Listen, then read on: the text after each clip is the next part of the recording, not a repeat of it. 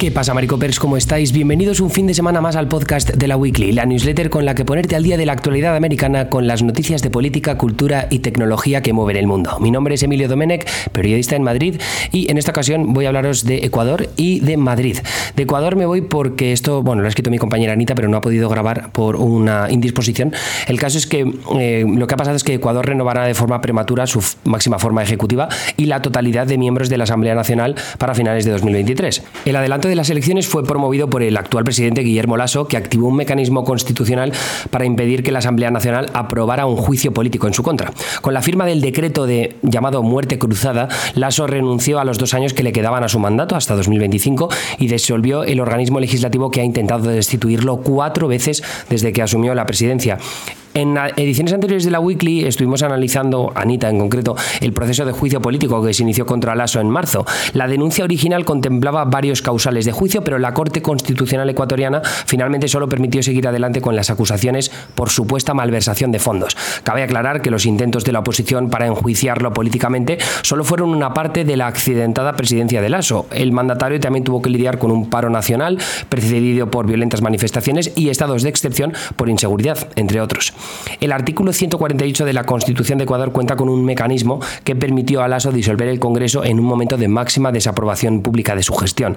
El decreto que dispone la disolución de la Asamblea argumenta, entre comillas, una grave crisis política y conmoción interna. Leo textualmente este decreto de Lasso, considerando que la crisis política se manifiesta también como crisis de legitimidad, principalmente hacia los políticos y las instituciones, cuando la ciudadanía no está confiando ni en las instituciones ni en los actores políticos. En el Ecuador esto se ha verificado a través de varias encuestas con diferente metodología que concluyen que la calificación a la gestión de la Asamblea Nacional es del 55,09% como mala y 37,23% como muy mala. Asimismo, otra encuestadora indica que el rechazo de la ciudadanía hacia la Asamblea Nacional es del 81,69%. Y cierro comillas en cuanto a ese decreto. La estrategia de Lasso para esquivar el juicio convirtió la crisis política ecuatoriana en una nueva carrera electoral de la que no parece tener intenciones de formar parte Lasso. En ese marco, su legado se disputa entre tres candidaturas de su tendencia política.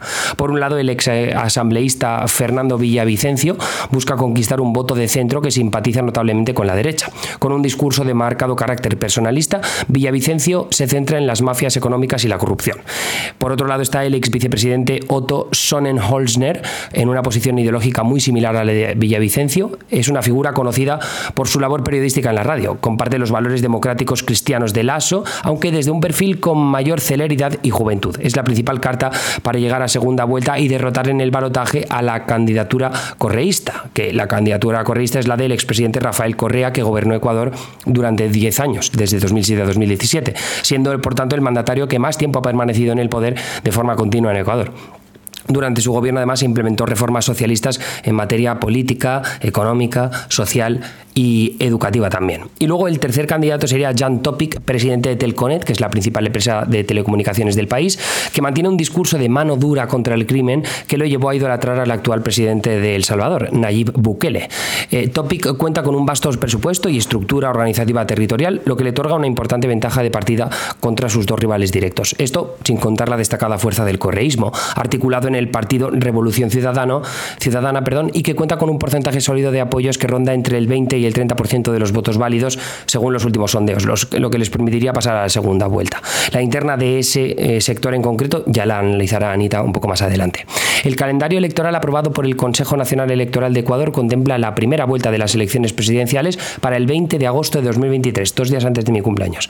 La presidenta del CNE, Diana perdón, Atamiant, dijo que la segunda vuelta se celebrará el 15 de octubre en caso de ser necesaria. Otras fechas a las que hay que prestar atención es la publicación del listado oficial de candidaturas del 6 de agosto y luego el debate entre candidatos que está puesto para el 13 de agosto. Y ya terminamos con Madrid, aunque mm, con un poco de relación con Latinoamérica. Esto es parte de una nueva sección que queremos hacer. A partir de ahora, las columnas siempre vendrán acompañadas de una pequeña sección donde destaquemos un artículo o un vídeo o una serie o una película que nos haya gustado y que queramos hablar de ello, con un formato un poco diferente al explícamelo contexto que hacemos siempre y que está más ligado a la actualidad. ¿no? Esto está más ligado a lo que nos interesa a nosotros o lo que nos apasiona a nosotros y que creemos que es un complemento guay a una columna más de análisis, que es lo que, lo que suele aportar más, ¿no? sobre, todo esas ideas eh, en las que queremos apostar nuestro contenido a partir de ahora. Entonces, eh, ¿qué es lo que he encontrado yo? Bueno, pues, eh, ¿qué es lo que he visto? En Bloomberg tenían este viernes en portada un reportaje sobre cómo Madrid se está convirtiendo en un nuevo Miami por el boom inmobiliario auspiciado por ricos latinoamericanos. Lo más interesante que leí es que la compra de segundas y terceras residencias de lujo por parte de mexicanos, colombianos, argentinos o peruanos adinerados está disparando los precios de la ciudad española.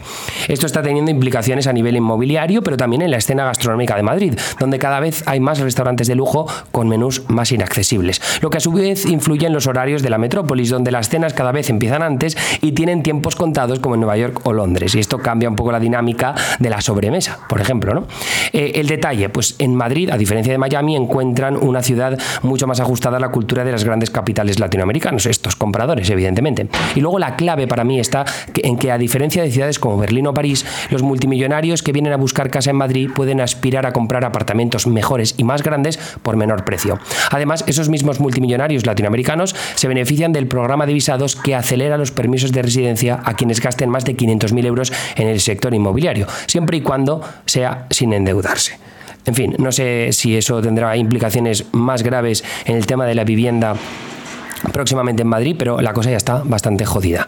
En el newsletter tenéis más eh, artículos con otros titulares de Biden, de Meta Platforms, también de Ucrania y de Kosovo, que sabemos que hay bastante lío estos días, y esperemos que con eso tengáis información complementaria para terminar de cerrar la semana. Eso es todo por mi parte, os mando un fuerte abrazo y la semana que viene volvemos con todo, también se reanuda la facturación de las suscripciones. Eh, que sepáis que os responderé a todos los que me habéis pedido el descuento especial para la renovación anual. Si todavía no lo habéis pedido, enviadme un email y os la ajustaré el precio acordemente. Hasta luego.